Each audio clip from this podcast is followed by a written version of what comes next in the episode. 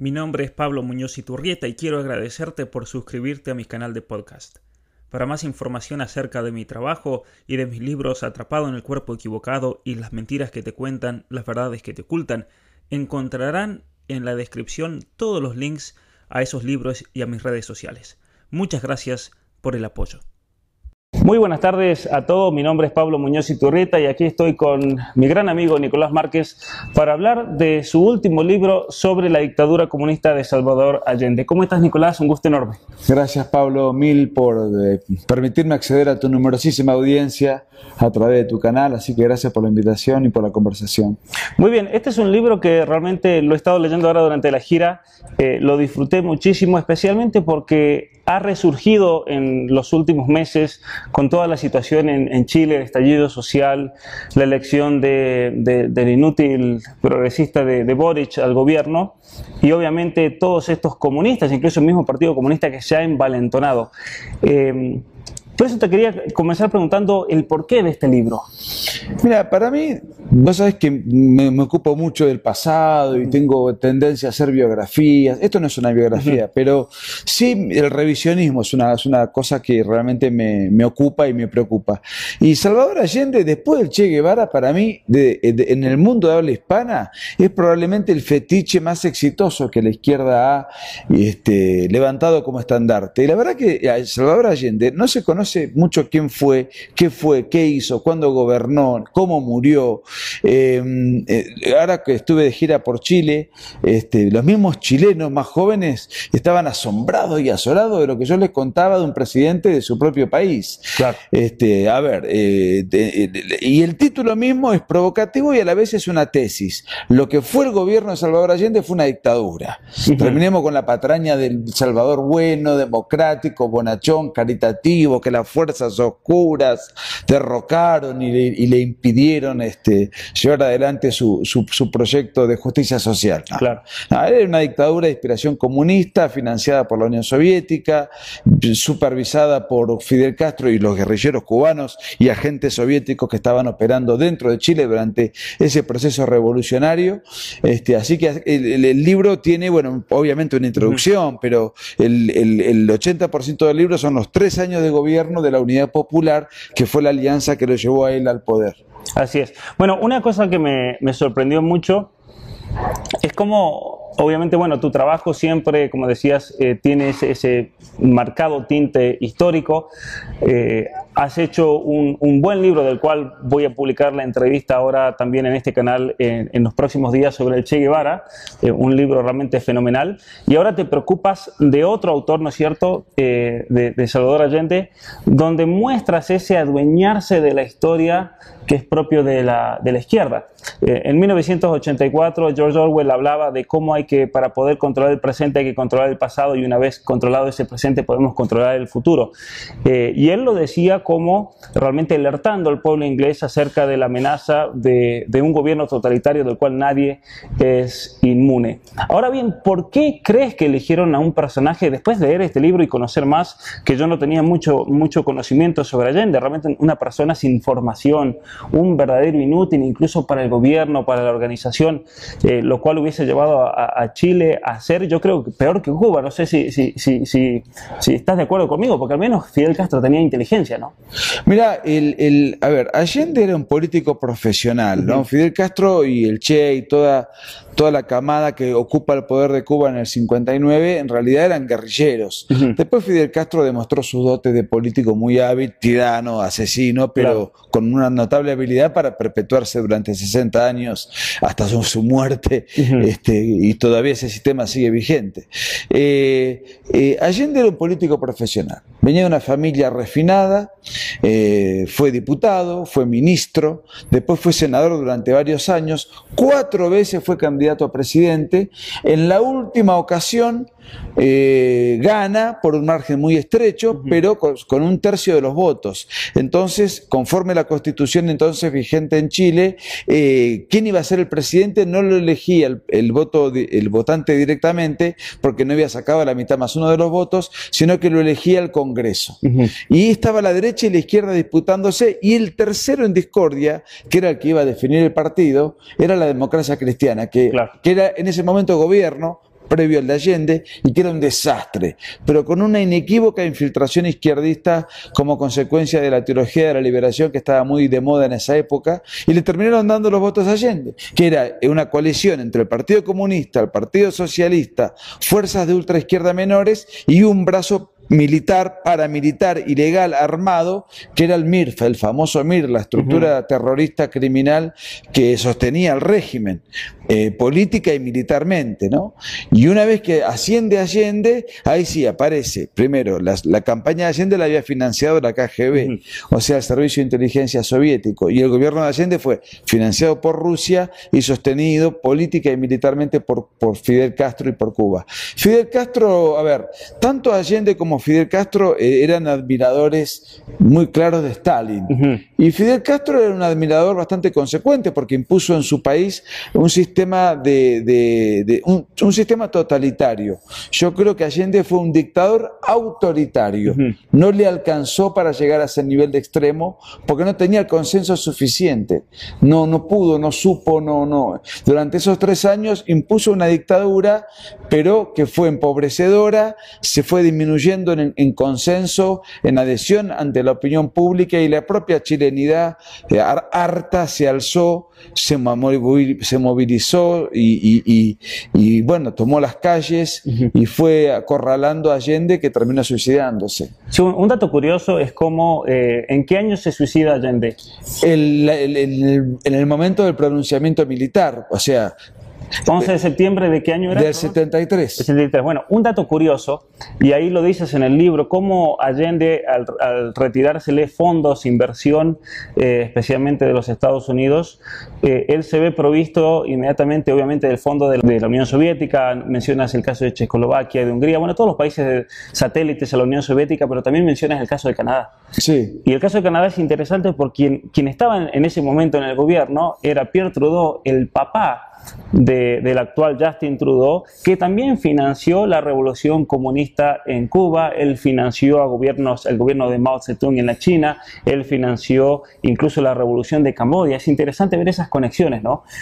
Eh, y a lo que te iba a preguntar es, en Chile, cuando eh, surge el levantamiento de los camioneros en Canadá ahora en, principios de este año 2022. Mucha gente de Chile me dijo, en, eh, en, Chile también en un momento contra Allende se levantaron los camioneros. ¿Me puedes comentar un poco de eso? Bueno, en el año 73 había un, había un empobrecimiento brutal, hiperinflación, carestía, mercado negro, no había que comer, libreta de racionamiento, bueno, todo lo que ocurre con los países eh, de inspiración comunista. se produce y, y se producen tres o cuatro episodios políticos que derrotan, eh, debilitan furibundamente a Allende. Por eso digo que no alcanzó, no, le dio, no le dio la envergadura política como para estalinizar eh, Chile, cosa que se hizo a Fidel Castro.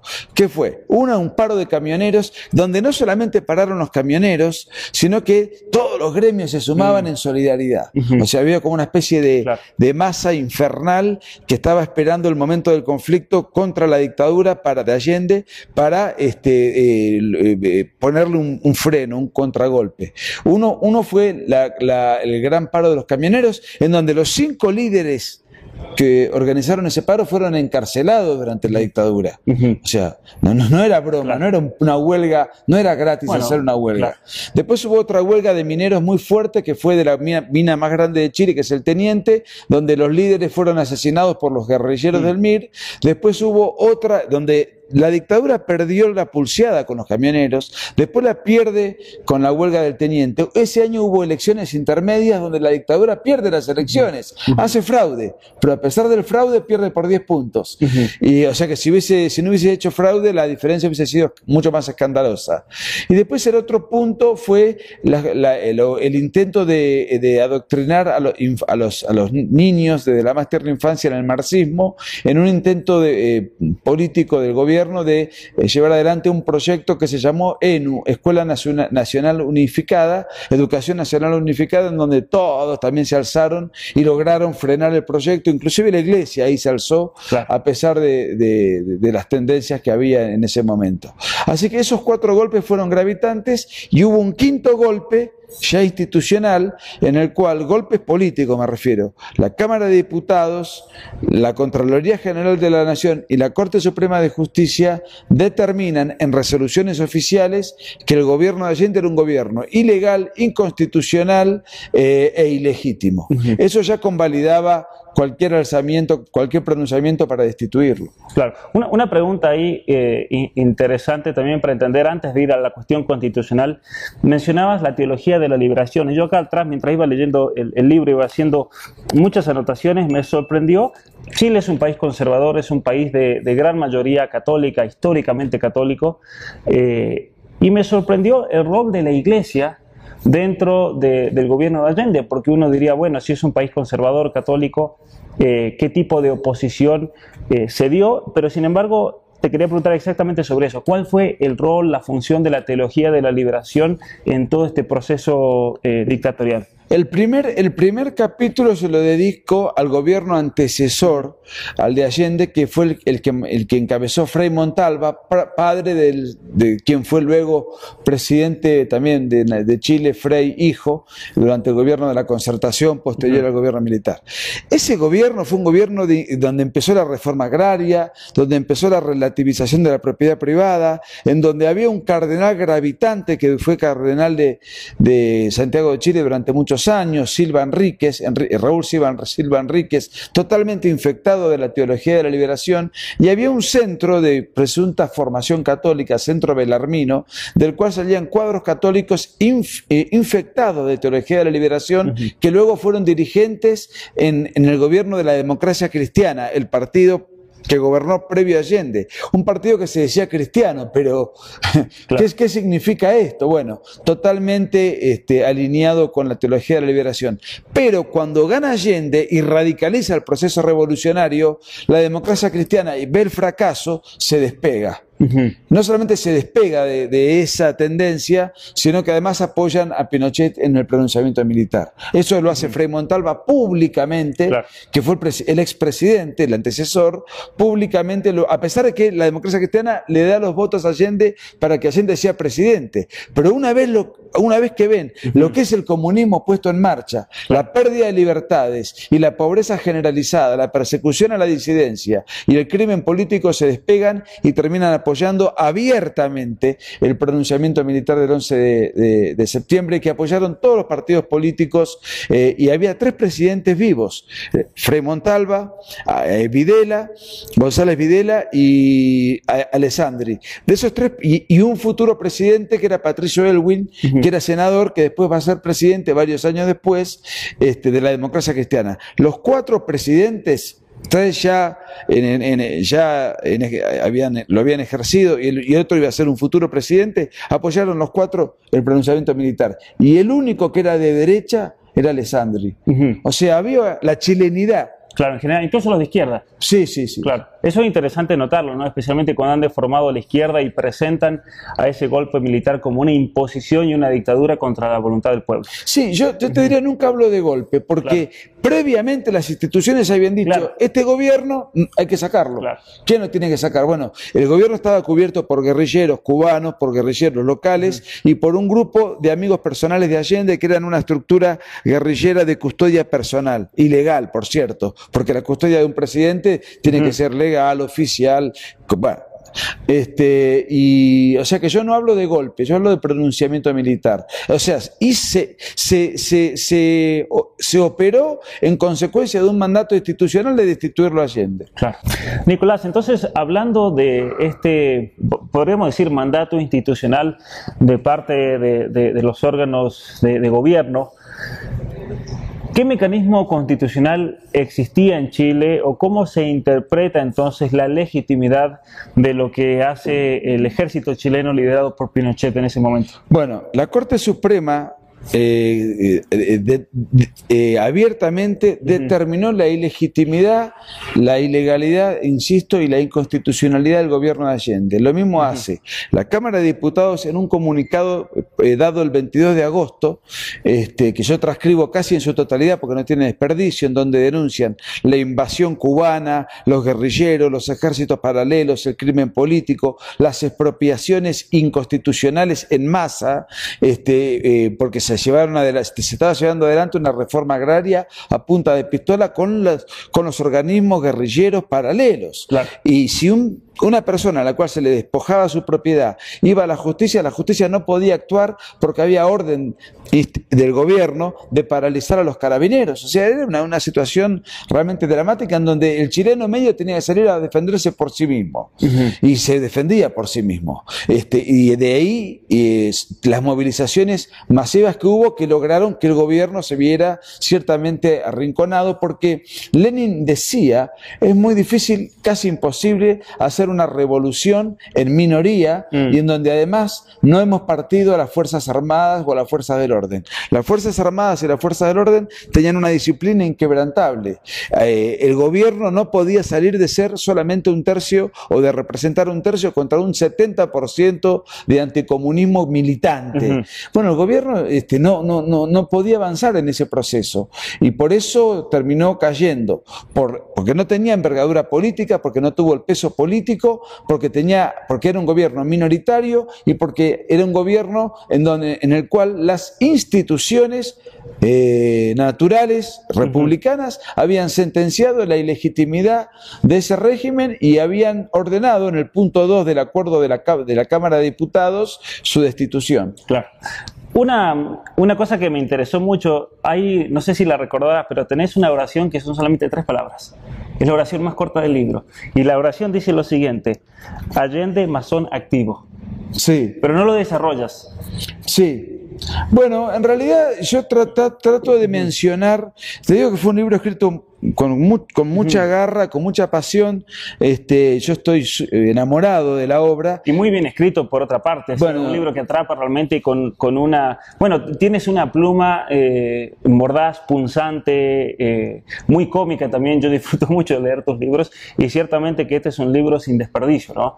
Pero, pero en relación a, lo que te quería comentar eso, porque ya que estaba diciendo que te apasionó escribirlo, eh, eso obviamente que dio fruto y se nota, ¿no?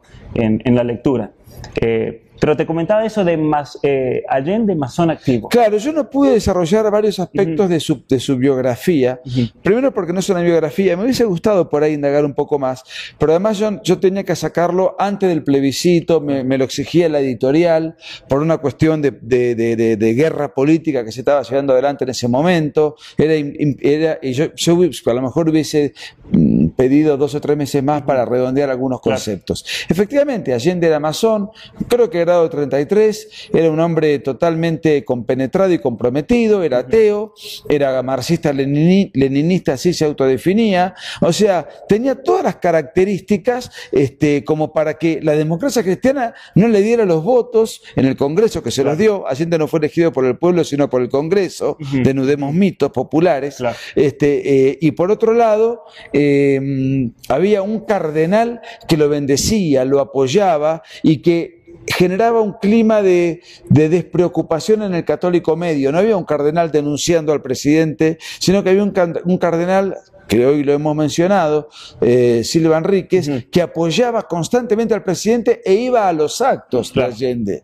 Este, de manera tal que, que, bueno, eso explica un poco el panorama de la época, de la Guerra Fría y de la, y de la gravitante influencia de la teología de la liberación, en este caso en Chile, ¿no? Claro. Y una teología de la liberación en Chile, como en el resto de los países de Latinoamérica, profundamente influenciada, incluso como según se dice, eh, eh, mandada a, a escribir desde arriba por, por, los mismos laboratorios de la KGB, ¿cierto? Bueno, eso, eso, eso, en el libro yo pongo este, fragmentos de agentes de la KGB que explican cómo, cómo, cómo, cómo, infiltraron dentro de la, de, la, de, la, de la Iglesia Católica. Ahora, este, lo, más allá de, la, de toda consideración que uno tenga sobre el marxismo-leninismo, sobre el ateísmo o sobre el, la masonería, lo que sí queda radicalmente claro o rotundamente claro es que la Iglesia Católica no puede avalar eso porque son todos sectores que son manifiestamente enemigos de la Iglesia Católica. Olvídate de quién es bueno y quién es malo. Lo rarísimo es que la Iglesia Católica le brindó a través de Silva Enríquez y de, y de otros agentes colaterales, sacerdotes y centros de formación católica, le brindaron un apoyo durante la campaña y durante el gobierno. Bueno, y eso es un tema que yo quería, quería eh, remarcarlo porque siempre, nunca faltan estos idiotas imbéciles que dicen, por ejemplo, hasta que no ataquen la masonería no voy a creer en ustedes, son disidencia controlada y demás. Cuando, cuando tenés eh, ejemplos claros de agentes eh, institucionales, incluso religiosos, como pasó en Chile, que apoyaron abiertamente la masonería. Y aquí en este libro eh, haces un fuerte, pero fuerte cuestionamiento de que a un masón nunca se le puede dar un apoyo cuando ya por principio es una persona profundamente anticristiana y en el caso de, de Allende también una eh, persona profundamente atea y masona, ¿no? Sí, sí, eh, Pero, pero Nicolás, mira, eh, gracias por eso. Acabas de mencionar otro, otro tema que lo desarrollas acá en el libro que para mí fue nuevo, especialmente para alguien que no haya estudiado la historia de Chile, pero especialmente para los chilenos a los cuales les han tergiversado la historia. Siempre queda ese mito de que Allende, como decías recién, lo eligió el pueblo y Allende no lo eligió el pueblo. Yo me enteré con este libro. si nos puedes contar un poco acerca de cómo se, se dio todo ese proceso llamado democrático. Bien, gobernaba la democracia cristiana en ese momento y Allende con una coalición de todos grupos de izquierda, incluso del Partido Comunista, financiados por la KGB y tengo acreditados los desembolsos de toda la campaña, etcétera.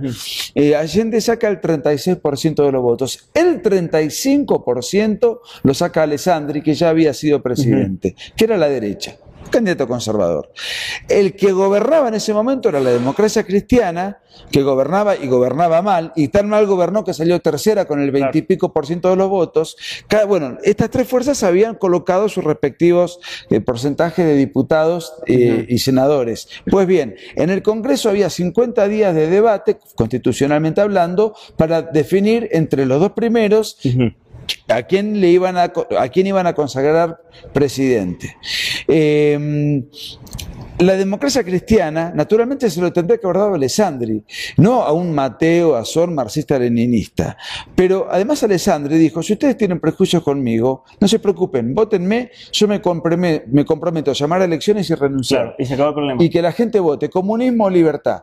Pero como se sabía que Allende era un candidato prosoviético, desde el año 61 era agente soviético, que había participado de los cónclaves en La, en la Habana este, para desparramar la la revolución marxista a nivel guerrilla y violencia política, este, donde además, bueno, tenía, tenía todos los condimentos este, sospechosos, donde además tanto el Partido Socialista como el Partido Comunista, que eran los partidos eh, importantes de esa coalición, en sus respectivos comunicados y documentos oficiales apoyaban la revolución armada, la revolución del proletariado y la dictadura del proletariado. ¿Qué hace la democracia cristiana? Le damos los votos a Allende, pero antes, por las dudas, no cumpla con la Constitución, porque sabían dónde se está estaban metiendo, crearon, crearon un estatuto de garantías eh, donde eh, Allende se, se comprometía en un, en un, estatuto oficial y, en el Congreso y firmado públicamente, se comprometía a, a, respetar la libertad, la propiedad, la, eh, la, libertad de expresión, la libertad religiosa, etcétera.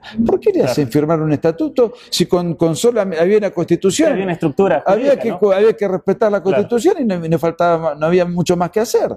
Sin embargo, le hacen firmar el estatuto y Regis Debré, un agente francés que compartió campamento guerrillero con el Che Guevara y que era, obraba de periodista, le hace un reportaje que está en internet y le dice, Salvador, ¿era, era necesario firmar el Estatuto de Garantías? Y Salvador Allende, está en YouTube, dice, muy suelto de cuerpo, pero Regí, nosotros queríamos tomar el poder, acomodé lugar. ¿Qué quiere que te firme? Te firmo lo que quiera. Después gobernamos nosotros. Y por supuesto violó el Estatuto de Garantías y violó la Constitución.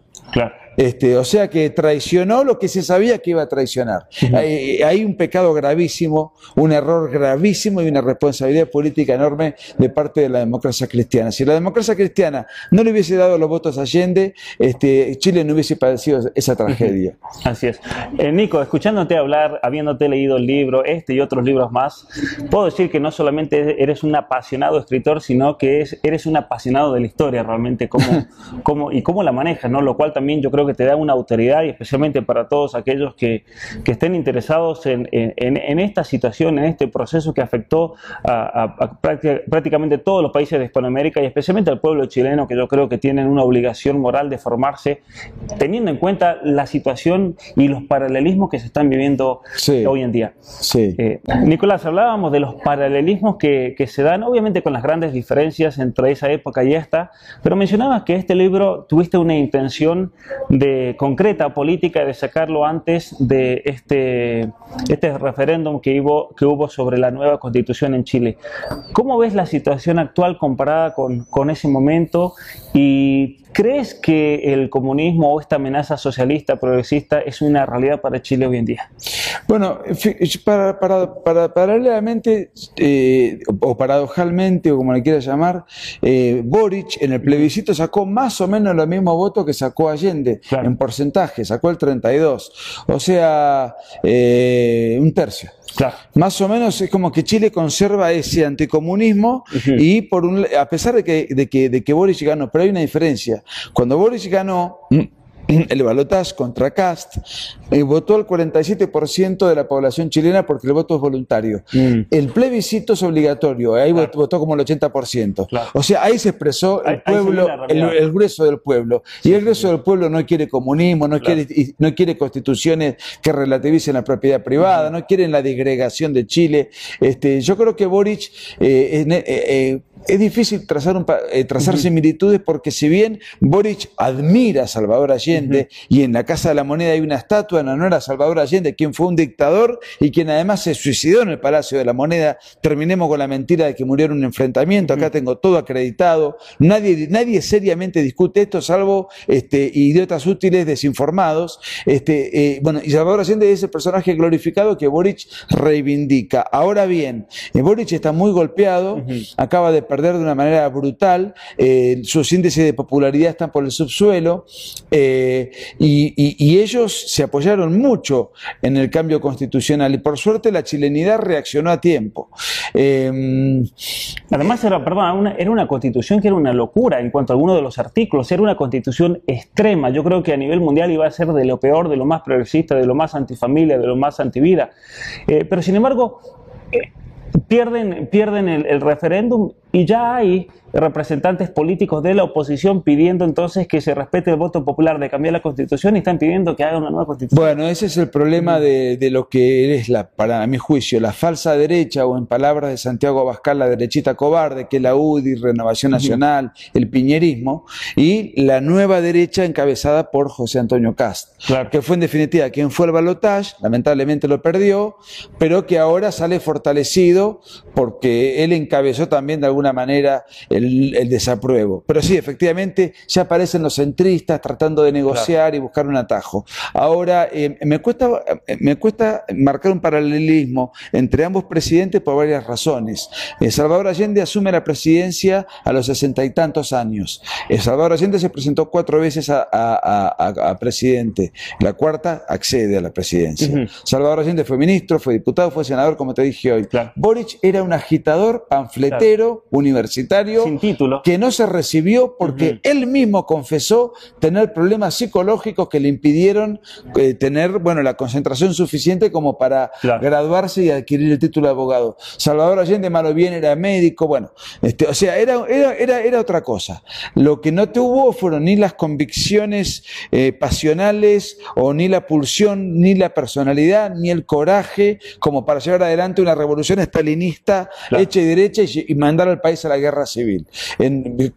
La realidad lo superó, no supo enfrentar y bancarse esa realidad y acabó pegándose un tiro en el mentón con una escopeta que le regaló su amigo Fidel Castro. Y que aparte, como yo vi en el libro, yo hace unos años, dos o tres años, había leído un artículo periodístico donde decía se confirma que no, fue eh, no se suicidó, sino que lo asesinaron. Pero sin embargo, la misma familia, según leí en el libro, reconoce eh, cuando ordenan una autopsia hace un tiempo de que el hombre se suicidó. No, no, no hay ninguna duda de eso.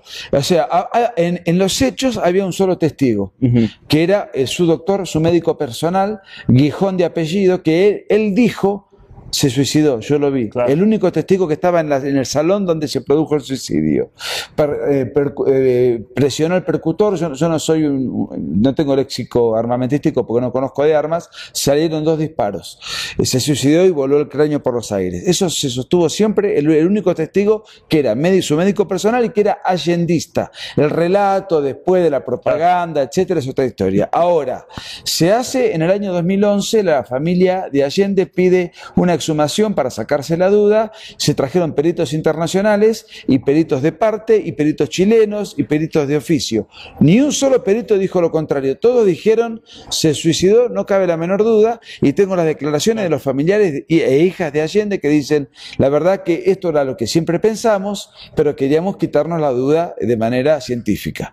este, por otra parte, hay un anticipo, eh, durante, cuando se produce el pronunciamiento militar, Salvador Allende habla en radio tres o cuatro veces y se dirige a la gente. Nadie acude, acude en su auxilio, nadie acude a defenderlo, de todos quedaron como esperando, que, dejándolo eh, eh, librado a su suerte, y Salvador Allende en todo momento anticipa, esta es la última vez que van a escuchar mi voz, esta es la última, el último mensaje que me que voy a dirigir, él ya anticipa tácitamente que se va a suicidar, cosa que después hace y cosa que después se confirma, porque, porque así lo acredita. El, el, único testigo y los 50 peritos que actuaron y unánimemente llegaron a ese veredicto. Así es. Bueno, Nicolás, la verdad que es un libro increíble. Eh, algunas de las ideas centrales que a mí me quedaron de este libro, y por eso yo quiero animarlos a todos a que realmente lo lean, especialmente si son chilenos, vamos a poner en la descripción de este video y voy a dejar fijo en un comentario dónde lo pueden comprar. Además está decir que para todos aquellos que no sean de Chile y no se encuentre físico, está en Amazon. Está en Amazon. En, versión digital, pero todo lo que tengan la oportunidad de, leerlo en, en papel, voy a poner la información abajo. Eh, en Chile y en Argentina está editado. Está, editado. Eh, algunas ideas que, me quedaron, ya no nos da el tiempo para desarrollarlas, pero él convierte a Chile en un narcoestado, es algo que, no se sabe. Sí. Era un gobierno ilegal, incluso con sentencia de la misma Corte Suprema y ratificación del poder eh, legislativo. Ese es otro dato también realmente importante al momento de considerar y por, por lo tanto entonces lo que luego hace el ejército liderado por Pinochet no se trata de un golpe, como bien decía, sino que eh, simplemente cumplió su función y el rol, rol para salvaguardar la institucionalidad y la constitución de Chile. O sea, obviamente que fueron patriotas, yo creo que hay que lograrlo así, le gusta, que, al que no le guste, que, que, lo lamento mucho, pero que es la realidad. Eh, hablabas de un gobierno que suprimió y aniquiló libertades, eh, que hizo un poder ilegal paralelo, es una, una, policía paralela, estilo KGB o el estilo de la policía, ¿no es cierto?, en la, en la Alemania eh, comunista que también se dio en Chile, que trajo un terror absoluto, el terrorismo, la persecución, el avasallamiento de la libertad y la eh, usurpación ilegal de inmuebles y tierras.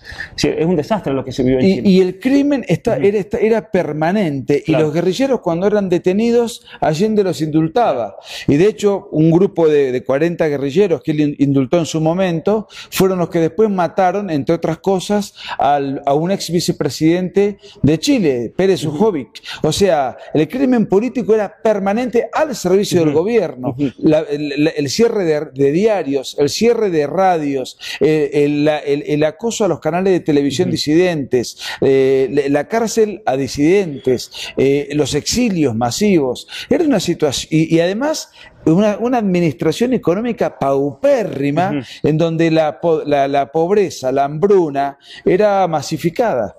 Así es. Bueno, Nicolás, gracias enormes realmente por, por este libro. En, primer lugar, agradecerte por haberme regalado este libro realmente eh, y dedicado por el mismo Nicolás Márquez, un libro que ah. lo he leído entre, entre eh, los recorridos aquí en medio de la gira y lo, lo disfruté mucho.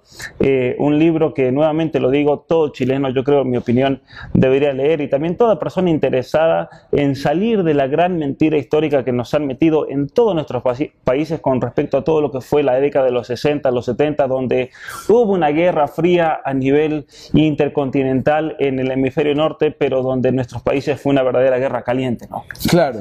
Así que, gracias enormes, eh, Nicolás, nuevamente. Gracias, Paul. Y yo te, admiro, admiro, muchísimo, tremendamente tu capacidad intelectual, tu trabajo, tu, tu rol imprescindible en la talla cultural. Así que que me hayas convocado, invitado para hablar de esto, para mí es un honor, una gratificación y de hecho te agradezco el apoyo que, que me, que me brindas para, para de alguna manera desparramar más este trabajo que, bueno, que lo hice con, mucha pasión y que creo que va a, sorprender a muchos.